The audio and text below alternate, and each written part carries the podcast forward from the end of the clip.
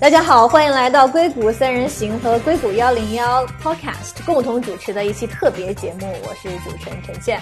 那么我们这期节目呢，主要是受到前段时间数家的中概股连续被做空，或者呢选择自爆的方式，导致股价大跌这样的一系列的事件所启发，所以呢，我们也是想要深度的聊聊做空这件事儿啊。欢迎收听硅谷幺零幺，我是红军。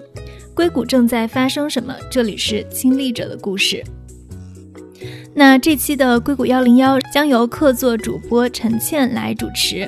陈倩是前美国财经电视台 CNBC 的双语主持人，也是硅谷多媒体的创始人。硅谷三人行是他旗下的一档深度财经视频栏目。接下来就请收听今天的节目。那么跟硅谷幺零幺的创办者和主持人红军聊天的时候呢，正好聊到他在二零一八年的时候呢，也是写过一篇非常深度的文章。当时呢，他也是跟很多业内人士聊到做空中概股的各个角度的财经分析。那我看了他的文章之后呢，也是非常的深受启发，所以呢，邀请红军一起来和我做这一期的节目。欢迎红军啊！好的，谢谢陈倩。所以呢，这一期我们想要从空头的角度来聊一聊做空到底是怎么一回事儿。那么今天的嘉宾呢，我们就请到了蓝莲花研究机构的创始人温天利。呃，首先就是我先说一下我们我们蓝莲花吧。蓝莲花我做这个卖方研究大概是从零二年开始的，开始是在大摩，呢，后来去了瑞银，然后后来做了两年的这个 CFO。刚才。主持人说了，碰到了两个假账公司，然后后来我离职了，后来又回到投行。离职创立蓝莲花之前呢，是华兴资本的研究部的主管。我们蓝莲花是一五年创立的，所以呢，也可以说我在中概股这个行业从零二年到现在。其实零二年的时候，中概股还没有回归。那零四年的时候，盛大的上市，开始中概股成成为一个行业吧，可以覆盖吧，一直到现在将近十五年的时间。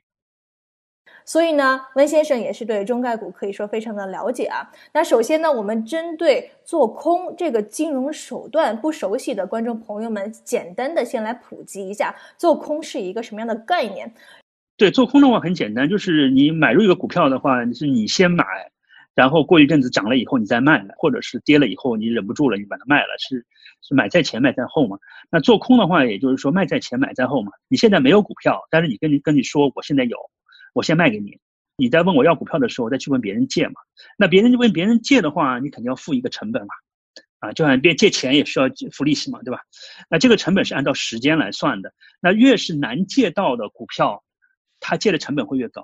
也就是说，流动性越差的股票，它它的利息会越高，你做空的成本会越高。红军有想补充的吗？这个问题？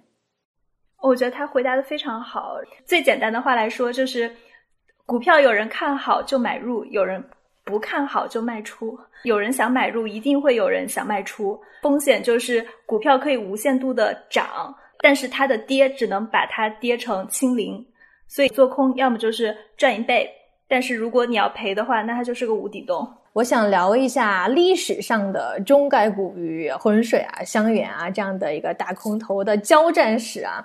啊，那你们觉得就是大空头们？最容易盯上哪些公司呢？以及呢，最喜欢攻击哪些方面呢？那美国跟中国的公司都可以在这里举例。好的，这个问题我把它总结成了五个方面。呃，美国的一些空头喜欢去做空哪些中概股？第一点，我认为是看公司规模。在浑水非常小的时候，他做空的公司的市值大概是在十亿美元以下的公司，因为其实他并没有那么多的钱去撬动那么大的一个盘子。那当它体量在慢慢上涨的时候，十亿美元以下公司的股票，因为它的流动性有限嘛，所以它能赚的也没有那么多了，然后它的胃口也慢慢变大了。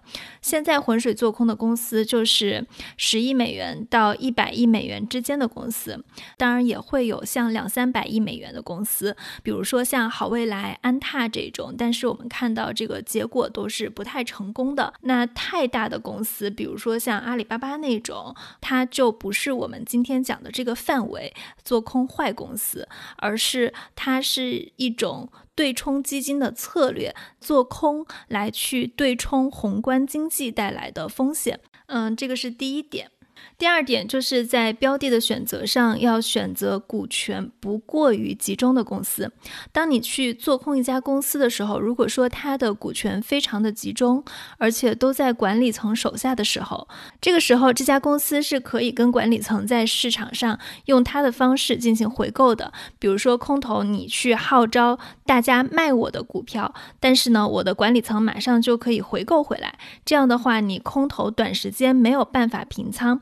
再加上股价上涨，它会有一个介入的成本，所以在这个情况下，空头是很容易有大额的损失的。那在股权分散上呢，还有一点要说的是，它的流动性一定要好。如果它的流动性不好的话，你想把这些股票买回来再还给当时你介入的那些人的话，你其实是没有办法平仓的。所以，我们把第二点归纳成股权不能过于集中，且股票的流。流动性要好。那这里有一个例子，就是当时浑水在做空辉山乳业的时候，它的创始人也是辽宁的一个首富。那做空报告发布以后呢，就是浑水这边卖多少，然后创始人就买多少，股票就一直非常坚挺的在这里。所以当时他的做空就失败了。其实这不是什么技术问题，就是因为他们的股票非常集中，然后这个公司的结局也非常逗，他们公司在三个月以后后资金链断裂倒闭了，然后一天的市值就真跌了百分之八十九。但其实，在这件事情中，我不知道最后到底浑水是赚没赚到钱。如果说他三个月以前就平仓了，或者在这种股价的上涨中就平仓了，那他可能也没有赚到钱。所以最后说，看他能到底空头在这个过程中能够撑多久。嗯，其实这种情况就是。嗯，我之前说很难去做空一家坏公司，因为它的管理层本来是有这种斗志要跟你斗嘛。就像你说的这样的一个情况，就是说它有可能短时间内会集中很大的力量、很多的资金去啊，让你有一个 short squeeze，然后你坚持不了多久，你被迫平仓，那其实它就安全。看起来就是这种方法也没有办法很长期的去。嗯，我觉得它是一种方法，但是它并不是一种长期的策略。这只能说是你在短期度空头的这样的一个策略，但它终归不是一个好的方法。好的方法还是要沟通，然后证明你是一家好公司，你去证明它的做空报告是有问题的。当然，我会觉得这个是一个大家在做空过程中，呃，敌我交战一个非常技术的问题，就是大家用什么样的。方式去回应做空，那当然，你用管理层去收购股票，这个也是一种策略啦。第三点，大家在做空的时候呢，通常会去找一些公司的财务问题，包括数据造假或者关联交易或者转移资产。那我发现呢，其实很多空头在做空的时候，他是很偶然的发现了一些公司的财务问题，比如说浑水起家的东方纸业，那当时呃卡尔森自己就去了那家公司，他就站在一。一堆废纸上，就说如果这堆东西值五亿美元还是多少亿美元，他就觉得这个世界太荒谬了。然后我也看了一些之前华尔街对冲经理，他们可能会去到一些公司，然后发现这些公司的财务数据明显有问题。这种呢，他也很容易去找到一个突破口来去做空一家公司。当然，怎么去调查一家公司，我觉得每一家空头的方式也不太一样。比如说，有的公司像浑水，他会去调。查这种有线下业务的公司，因为最开始他会去数货车嘛，然后做空分众的时候也会去数这个广告牌。那纯互联网的公司，他们可能去只能去做一些呃用户调查或者其他什么样的方式，把这个数据造假或者财务造假做实，找到突破口。那然后说这个突破口用什么样的方式去做，这也是空头会选标的的一个方法。但总体来说，他们会去选他们熟悉领域的公司，就跟我们记者去跑一个行业会选择自己熟悉的行业报道一样。那第四点很简单，浑水的创始人自己也说过，就是你在判断公司的时候，一定要去判断哪些公司是国家会救的，哪些公司是国家不会救的。他之前做空展讯通讯。因为芯片是有战略地位的，那这个时候你去做空它，如果国家出手了，对空头来说是没有任何好处的。呃，最后一点，我不知道能不能称为规律，因为做空你首先需要去介入股票。那你要去判断这个股票在上升期还是在下降期。如果它是一个下降期的股票，那这个时候，呃，大家可能都不看好它，都赌这个股票会继续跌。那这个时候呢，很多空头都会去介入股票卖出，它的借贷利息就非常非常高了。这样，即使你在后面赚到钱了，但是其实你付出的成本也是非常的高。所以反过来，当一个股票在短期内大量上涨的时候，这个股票就比较容易成为空头的标的。差不多就是这五点。哦，我我觉得红军这个说的非常好，对浑水啊、呃塞创啊之前的这个历史啊，完全是合拍的。需要补充一点的就是什么呢？其实我们的财务体制和 public market 这个体制，对公司来说是支持的和帮助的，因为毕竟的话，你要鼓励创业、鼓励就业嘛。你你也可以说，一个公司从起步到最后上市，中间是它本身有很多天然的风险。本身来说，这个体制的本色是对公司是信任的，而不是说不信任的。审计公司的审计，审计公司的审计不是查账，这个账还是公司做的。我我们看到假账出来以后，有很多基金经理说四大没有做他的工作，这个是不公平的。正因为这样一个整个体制，你对这个体制本身是信任的。所以造成其实这个体制天生有一个趋势，就是会被某些人去 abuse。那在这个时候的话呢，就是做空这样一种形式的出现，其实就是一种外来的一种纠偏的机制。啊，那这个纠偏的机制在资本主义的一个自由社会里面，它其实就是说有钱赚，天下的钱都会来找你，哪怕是比如说索罗斯当年做空英镑，哪怕是你一个国家之力。只要因为你有钱赚，全世界的人民都会揭竿而起来参与你的这样的一个做空的一件事。最后，英国政府也不得不这个认输。做空的话，其实也也是这个样子。就做空它，它本身需要一个更强的一个技巧。你不仅是要对，而且是要在有限的时间里对。这个要求的技能就是非常非常高。这次的瑞信其实也是开了一个先河，因为刚才红军也说了，我看中概股做空的话。一般来说，都是我们看不上的公司。可能就是最成功的一次，也是东南融通。东南融通可能算算是一个相对来说二三线的公司，也不能算一线公司，但至少正是是个正儿八经的公司。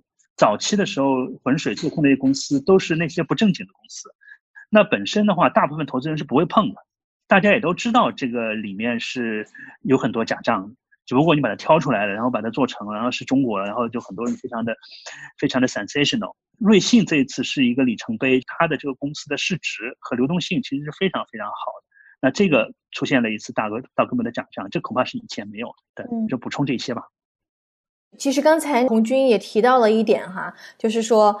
你看一下浑水发布的这个做空报告，其中呢，这个传统的行业巨多。那刚才红军也提到说，其实是实业更好做调查。那比如说这次。做空这个瑞幸咖啡哈，我看到呃前段时间朋友圈有一篇特别火的文章哈，说为了调查瑞幸啊，这次的这个做空机构呢是先后派遣了九十二个全职的调查员，一千四百一十八名兼职调查员，记录了九百八十一家门店的客流量，收集了平均每天十一点五个小时的视频监控，两万五千八百四十三张的收据，是下了非常大的力气啊。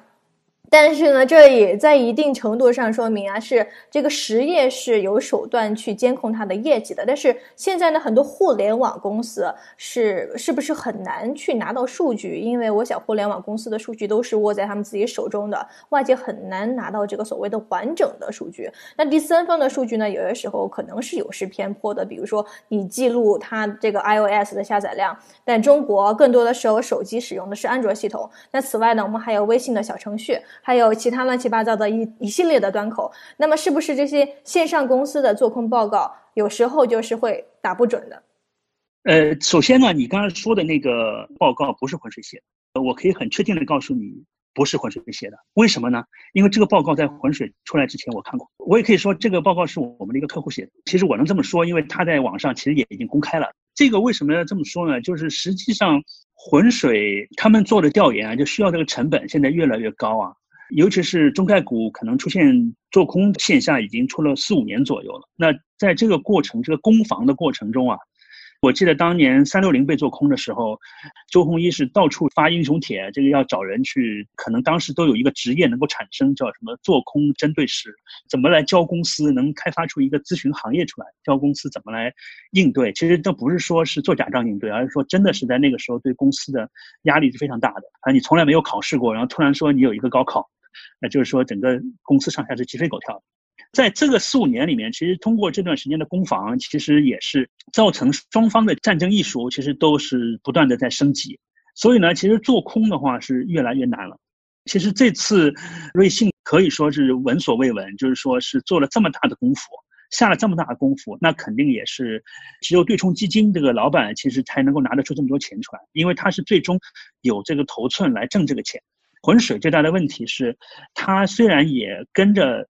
花钱去做空，但是他的利益其实并是并不大的。他其实主要是靠写文章挣钱。写文章的过程中，他事先已经有这样一个 reputation，会有一些人会把钱给他，他也会募一些钱，然后事先可以埋伏进去。但是这个事情呢，其实在美国 money management 这个行业里面，据我所知，就是对于做空这件事情，对于公开做空这件事情，很多人是是有道德上的个门槛，是跨不过去的。所以呢，就是把钱给浑水的人，我估计也不会太多，他的基金的规模应该不会特别大，所以造成你如果不能最大程度的受益的话，你要去花这个钱去最后得出不一定能够把股价推动的这样一个结果，最后有可能是亏本的。呃，然后呢，我想说一下关于线上和线下的区别。我觉得线上和线下其实作假都很容易，尤其是线上，线上其实比线下更容易。嗯，为什么呢？因为线上的话呢，我以前跟人说过一个笑话，就是说你做假账其实最容易就是广告，在线上呢，你广告放了以后呢，就找不到了，啊，除非你视频录下来，那录下来了，人家也不知道你什么时候录的。相对来说呢，线下的广告呢，你至少还有一个报纸能翻出来，说那个时候确实登过这个广告，呃，线上的话根本就登登不出来，所以线上其实做做做假账呢也挺容易的。但是呢，线上广告的这个行业已经攻防了很久了。就是我们这儿有爬虫啊，有各种各样的手段啊，去可以说去验证你的收入。因为线上公司的收入百分之百在线上，其实你验证起来相对来说是容易的。容易的话，有攻也有防，你也可能会你容易攻也容易防。但线下的话呢，最大的问题就是很多东西你是拿不到的，你要花很大的成本去拿的。所以，为什么这次瑞信它是开了行业先河？就是它真的是下了很大的决心，把一件不可能做的事情给做了。之前我们大家都觉得太难了，干脆就别做了吧，然后就瞎猜猜就算了。那现在这次就人家没猜，真的就把这事儿给做了，这个也是新的一个先河。那为什么浑水之前一直选线下呢？其实也就是这个原因，因为线下特别难，没有拿不到很准的数据。其实浑水的数据也不准，这些数据的话给我们的话，我们是不敢发的。但是呢，浑水的话呢，相对来说没有这样一个担心，因为它反正最后股票跌了就是我我对的，股票不跌就是我错了。至于你漏洞有多少，对不对？你这个报告写的好不好？其实很多个报告大家都说这个报告写的不行，甚至其实我看这次瑞信的报告其实真的是写的非常好。为什么？因为它是专职的对冲基金写出来的，它其实是水平很高的。但实际上我也看到一群我们的朋友说这个不对那个不对，但是浑水不需要，它只要对的话。它的名声就起来了，对吧？大家都知道，就是说这个行业反正是一个浑水嘛。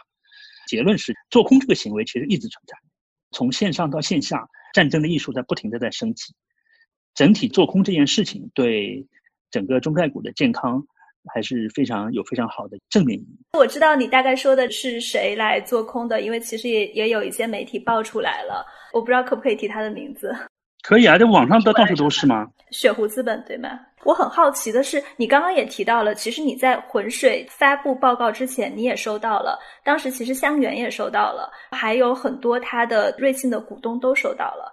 一直到浑水这个报告发出来以后，我记得当天首先是跌了那个百分之二十四，然后收盘价格是跌了百分之十。我很好奇的是，为什么大家之前在收到这个报告的时候，而且你刚刚也说了，这个报告写的很好。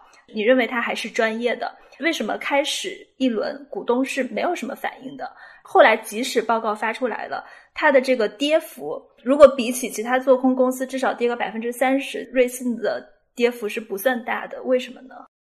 首先我说一下关于做空报告这件事情，在网上的话有很多的采访，有一个非常详细的这个采访叫燃财经，然后他把整个的做空的这个呃过程，包括做空里面起到重大作用的三公司是吧？有两家是中国的，一家是一家是英国的。中国的话是久远千长，还有一个我忘了。九千在行业里面是很有名的，他帮很多对冲基金都做这样的一个。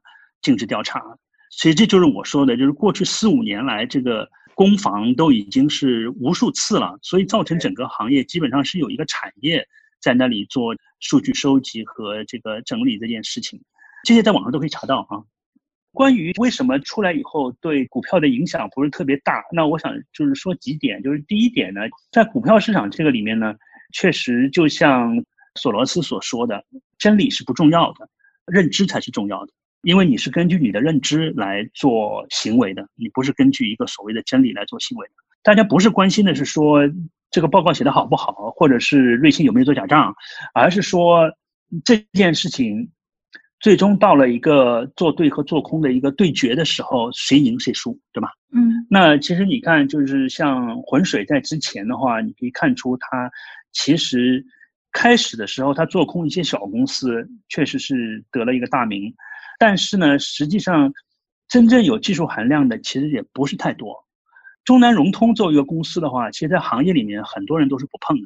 这也是我刚才说，就是整个这个西方的金融体制是建立在一个信任上，而不是建立在一个不信任上的。那也就是说，如果说你看不懂一家公司或者不看好一家公司，你可以选择不去看它，而不是说站出来去揭露它。那也会造成就是说现在很多的。行业里面的研究，绝大部分是买入研究，是买入，很少是中性，很少有卖出，对吧？那很多人这个是不公平的。这个无论是高盛啊，还是摩根啊，他们你们都是买入啊，怎么都没有卖出啊？甚至包括政府都要介入，要多出点卖出，这是没有道理的。因为本身别人写这个研究报告是个商业行为，我如果没有钱去赚的话，那我不写行不行？为什么说做空这个这个环节是必要的？因为之前在这个体系里面没有这样一个体系，逆向的去去找寻体系可能出现的错误，大家都是正向的。正向是什么？就是你公司上市的话，会有一层一层的人。去检查你会有保荐人，会有审计公司啊，赛办法以后，这个 CEO 和 CFO 要签字，对吧？那这些都是一些正向的 check and balance，但它没有反向的 check and balance。但是你不可能要求做正向 check balance 的人去不干自己的活儿去做反向的，这个是不现实的，对吧？所以之前呃，浑水它其实成功的案例其实并不太多，很多比如他以前做空过新东方，做空过好未来，但最后结果都不好。所以也造成就是这次他做空瑞信的时候，大家可能觉得也成功可能性不大，但是最后我们发现是因为这个做空的报告导致了他的审计公司比较警醒。你可以看到这个时间点，因为他这个时间点是在出年报的时候，年轻投资人不了解，你读的公司的财报只有年报是审计的，季报是不审计的。看一下他的季报上面都有一个什么 unaudited financial statement，什么叫 unaudited financial statement？四大是。不 claim responsibility 的，那你去看它的年报，下面写的是什么？年报写的是 audited financial statement，这中间差一个 un，所以之前瑞信发了四个季报，其实没有人有任何 check and balance，都是公司自己那个的。结果到了最后一个年报出来的时候，需要安永签字了，安永发现说有这个问题，我不签，那最后这个事情就爆出来了。好的，嗯，我觉得讲的非常好啊，就是说你刚才也提到好未来，其实好未来。在前段时间也自爆了，对吧？然后他之前也是被啊做空过，嗯，但是呢，我们看到就是在他自爆之前。就像刚才那个红军提到的，就是说它的股价涨幅都是非常的强劲，以及呢，跟最近呢跟谁学也是因为这个业绩太好，被认为 too good to be true。然后它之前呢也是有一些市场上的一些啊出过这样的一个做空的报告，然后所以呢也是整体受到了一些不信任的这个卖盘的情绪啊。但是你们研究之后呢，对好未来跟跟谁学呢都是给出了好评级，为什么？首先呢。啊，好未来和跟谁学呢？是我们的分析员做了仔细的研究以后，得出了这样的结果。我们是，我们等于说什么呢？我们是靠这个吃饭的。我们必须对行业里面一个足够大的一个群体的公司是有覆盖的。覆盖的结果是我们有一个受监管的这样的一个 framework，就是说我们是有受监管的分析师发受监管的报告，这个报告里面必须要有评级，必须要有目标价。其实假账这个东西并不是有和没有的问题，是输和赢的问题。没有假账的公司会有一段时间被认为有假账，可能吗？完全可能。或者有假账的公司有很长时间没有被认为有假账，甚至过一段时间以后，他业务又起来了，把假账这个埋了，从此就不做假账了。这样的公司有吗？绝对有。呃，您方便说详细一点，为什么你觉得好未来跟跟谁学？的财报没有问题吗？好未来的话呢，我们后来写的报告里面也写了，本身它是它的一块新业务，它本身占的比例也比较小，啊，它如果要做假账的话呢，你要考虑就是好未来的业务它主要是 to C 的，to C 的业务做假账和它新出来的这一块 to B 的业务做假账，意义是不一样的，是吧？也也不会很大程度上影响到好未来的估值。跟谁学的话呢？可能我们也在做调研之中，就是可能就是大家之前对跟谁学的一个误区吧。包括在行业里面你去问的话，大家都会认为大班课、线上大班课这个行业它的天花板是不高的，呃，天花板就是它的发展空间是不高的。但是实际上可能大家都错了，它的天花板没有那么低，可能会很高。那这样的话，之前大家的判断可能都是错的。判断一个公司有没有假账啊，我的体会是。最好的办法，你就去问人，呃，只要你是中国人，你有很多人可以问，都是你身边的人，你的叔叔阿姨呀，你的亲戚啊，你的同学同学啊，这些人给你的这个答案，远远的好于你去钻一个牛角尖，钻一个财务报表。很多人都觉得财务报表这个东西，信誓旦旦的跟我说，哎呀，我早就看出这个公司以前做假，他这个财务报表里面就有这个这个 signal，那个 signal，这个 signal，那个 signal，那就是胡扯，那都是马后炮。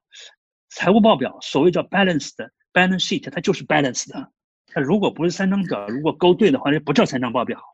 所以呢，所有这些东西啊，这个都是胡扯，啊，这个最 呃都是马后炮，对吧？而且包括很多这个浑水最喜欢引用的这个数据，就是中国工商总局的报税数据，这个就是最大的胡扯。为什么呢？因为美国的 US GAAP 和这个会计的 accounting。和你最后报税的这个 tax accounting 就是三种 accounting，是吧？这三种 accounting 的数字，这个是肯定对不起来的。但是呢，你 accounting 数字拿不到，所以你整天去拿这个 SIC 的数据。那这 SIC 数据，我我觉得你是可以给你一些 value 的，给你一些线索的。但是你要依靠它，这个肯定是已经是第一个发明用的人，那肯定是一个开了先河的啊。这个事情这样的东西也很多。第二、第三个继续用的人呢，其实都已经被用烂了。其实这个东西就已经没有太大意义了。所以，我我也可以补充一下，就是比如说这次浑水，浑水做空的那个对冲基金就是个中国人，帮他做这个调研的也是个中国人，整个就是一个中国人。那为什么浑水的对冲基金会下这么大的决心，花这么多的钱，冒着亏本的风险去做这件事情？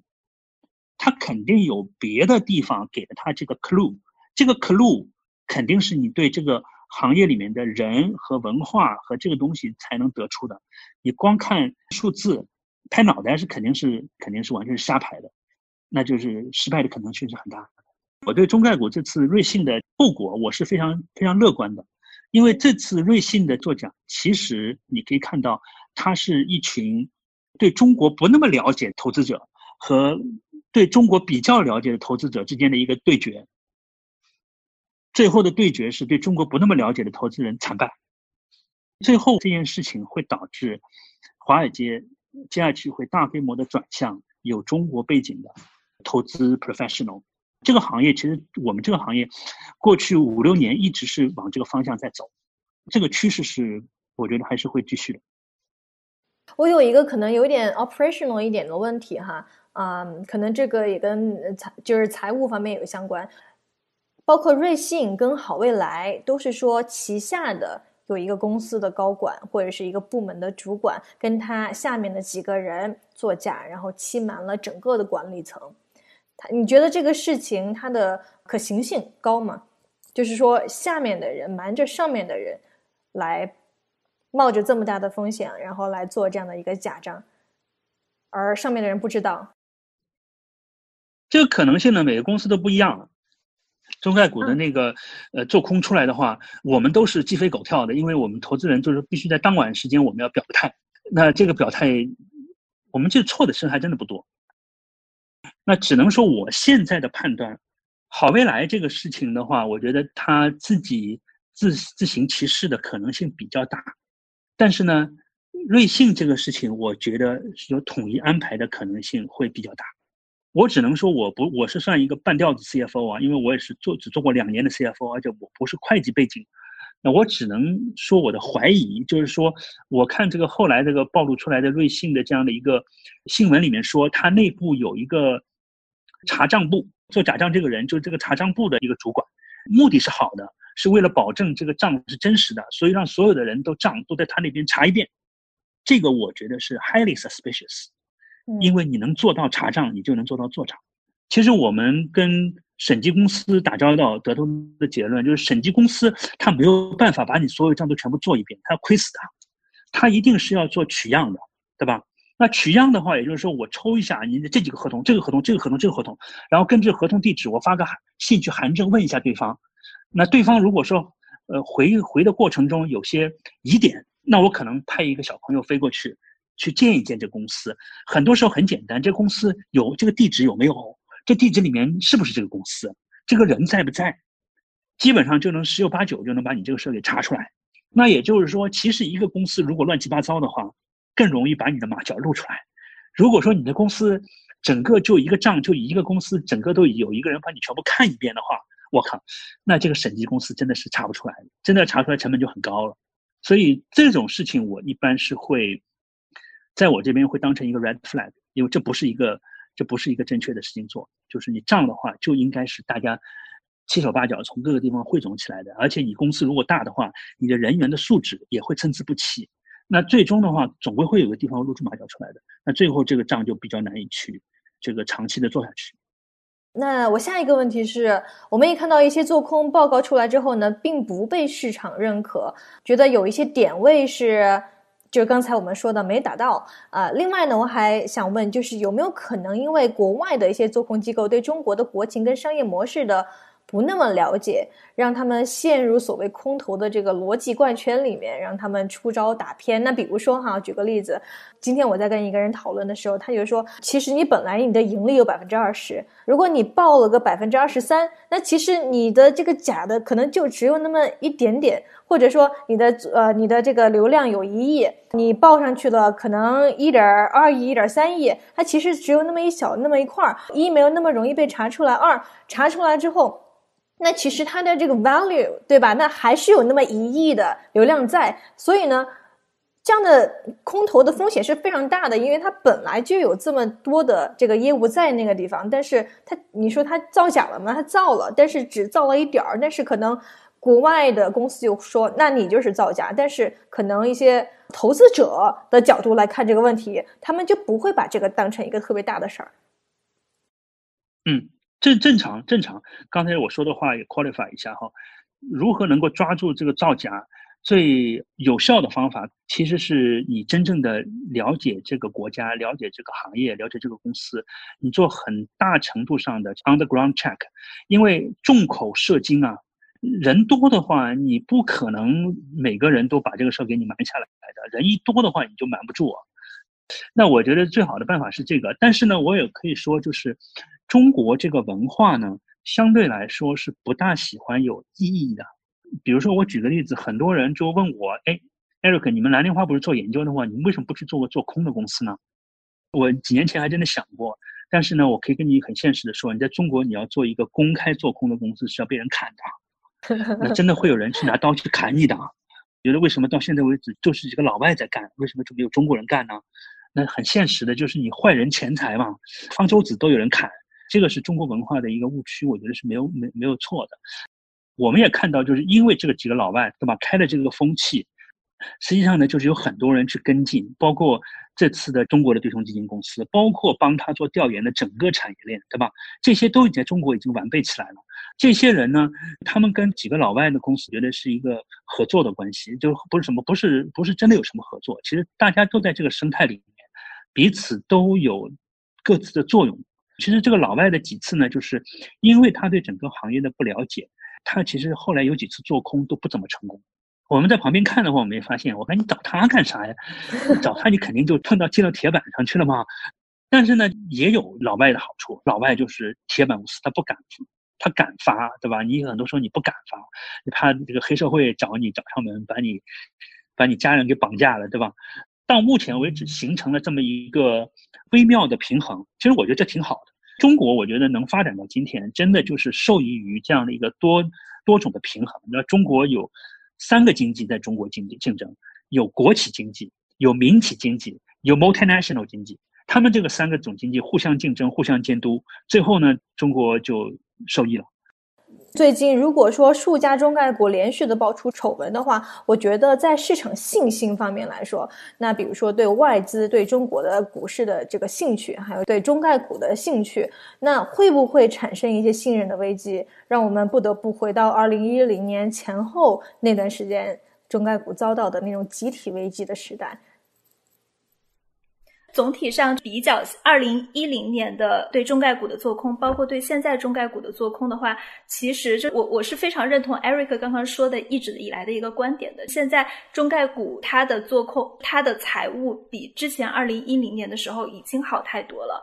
你去看二零一零年的那批公司，都是一些不知名的小公司，那些公司可能正常人不会去碰。你看后来一零年到一二年都是一个。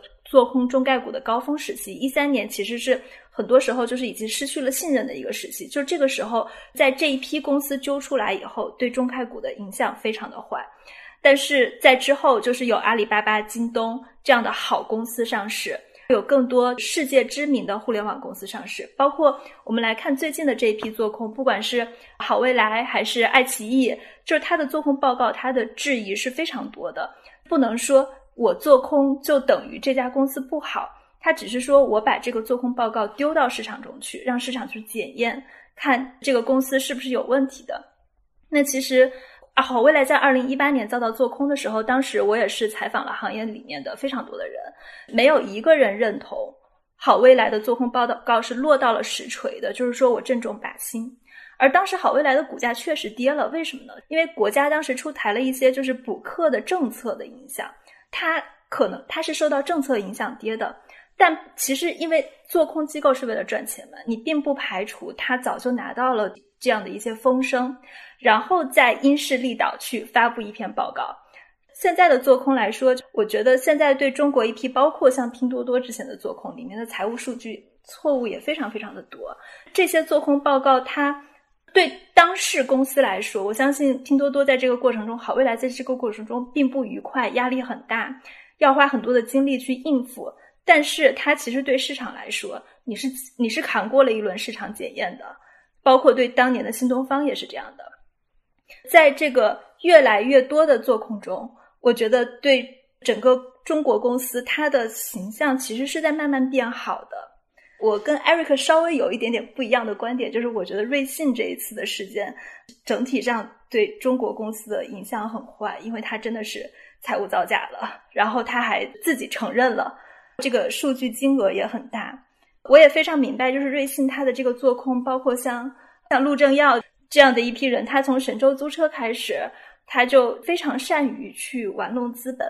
他也是老一代的这种创业者，你说像新一代的，比如说像龚宇这一类的创业者，他的这个思想跟根儿上，他本来就是一个非常国际化的人，成长在一个非常新的时代，这这之间还是有区别的。但是我始终还是认为，瑞幸的这次事件对整个中概股的影响是不好的。但是其他的一些，比如说爱奇艺啊这一类的，我觉得可能反而是对做空机构的打脸。我非常同意啊，洪军刚才也，呃，你看这次瑞信的这个做空报告啊，其实我们目前看对于中概股的股价并没有太大的牵累，就其他的公司没怎么跌。那当然就是说有些也被攻击了，像科学学跌了，那个好未来跌了，但是没有一个 indiscriminate 的这样的一个 selling，对吧？就是大家整体就是失去信心了，对吧？虽然瑞信是个新公司，但这个团队是个非常老的团队。其实也可以看得出来，就是中国这个自从改革开放以后啊，你看这个 VC 行业啊，经历过一代 VC、二代 VC、三代、四代，我觉得现在应该能够分个三四代吧。我我也没仔细分。那第一代的 VC 的话，很多都有红卫兵背景，那做事就是非常辣手的。他做事非常辣手，跟他对赌的、跟他对家那个企业家也很辣手。那很多这个企业家就一言不合，那就是黑社会啊，很现实的呀。我是看到这么多年以来，新的这些。创业者是一代一代的更加守法律、守规矩。为什么呢？因为他的成长的环境里面和他受到的这个因素里面，无论是正面还是负面的因素里面，都让他去守规矩。他知道不守规矩的下场是什么。像瑞信，你仔细分析一下的话，你就会觉得老陆这么做真的是一点道理都没有啊。他股价上市以后就不差呀，为什么？为什么突然要一定要去盈利啊？要去要去那个赚钱啊？这些东西？你不赚钱，你过几年的话，这些投资人也不会走啊。所以我觉得这个就是一个就是个意识问题。整个行业里面，这个行业其实是越来越好的。就是人呢，我也不是说年轻人就一定是好人。年轻人他本身生活条件比较优越，他比较从容，然后他也知道就是这个作假这件事情最后被发现的可能性比较大，是吧？你在美国你也就知道。不要偷税漏税，因为偷税漏税，SIRS 抓住你的可能性是百分之一百。那如果不是百分之一百，那你肯定也偷税漏税嘛。那就是说，你要让这样的一个意识能够沉入到你心里去。中概股呢，是一个不断的浓缩和不断稀释的一个过程。不断浓缩什么意思？浓缩就是说，我们大家一起在中概股这个环境里面一起学习、了解中国，是吧？这个行业刚开始的时候就三家门户公司：新浪、网易、搜狐。现在的话有五六十家，有些都非常大，也就是说这个池子就越来越大，吸引的人越来越多。但是吸引人越来越多的话，同时也会导致就是说你刚进来的人可能就无知嘛。